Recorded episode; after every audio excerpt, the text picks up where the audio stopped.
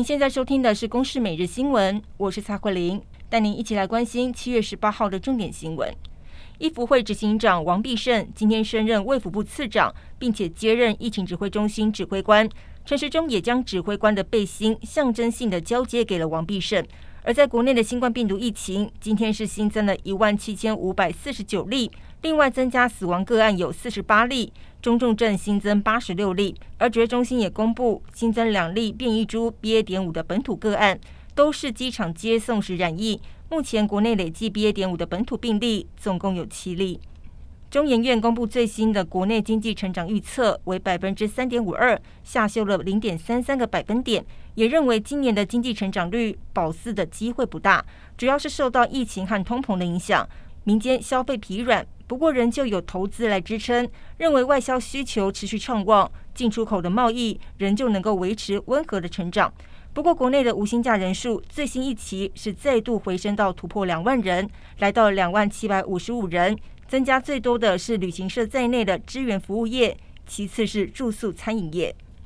国内生育年龄逐年增加，根据内政部统计，去年生母第一胎平均的年龄来到了三十一点二三岁。比起前年再增加了零点一四岁，是近五年来最大的增幅。四十五岁以上的高龄妈妈更成长到了五百六十三人。因为迟婚晚育的现象，卫福部去年扩大人工生殖补助，一年以来已经成功催生超过了两千六百名的婴儿。不过，医生仍旧提醒，准妈妈的年龄越高，妊娠并发症风险或是胎儿低出生体重、染色体异常或是其他先天缺陷疾病的风险也会增高。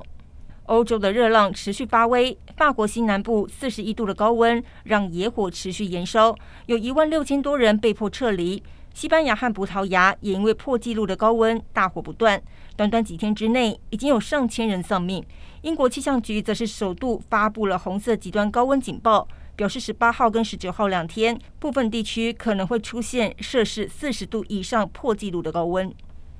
乌俄战争持续，乌克兰总统泽伦斯基在当地时间十七号深夜宣布开除乌克兰国家安全局长以及检察总长。泽伦斯基指出，有足够的证据显示这两个机构当中有多达六十人涉及叛国、勾结俄罗斯，而这也是乌克兰从二月二十四号遭到俄罗斯入侵以来最大规模的政治人事地震。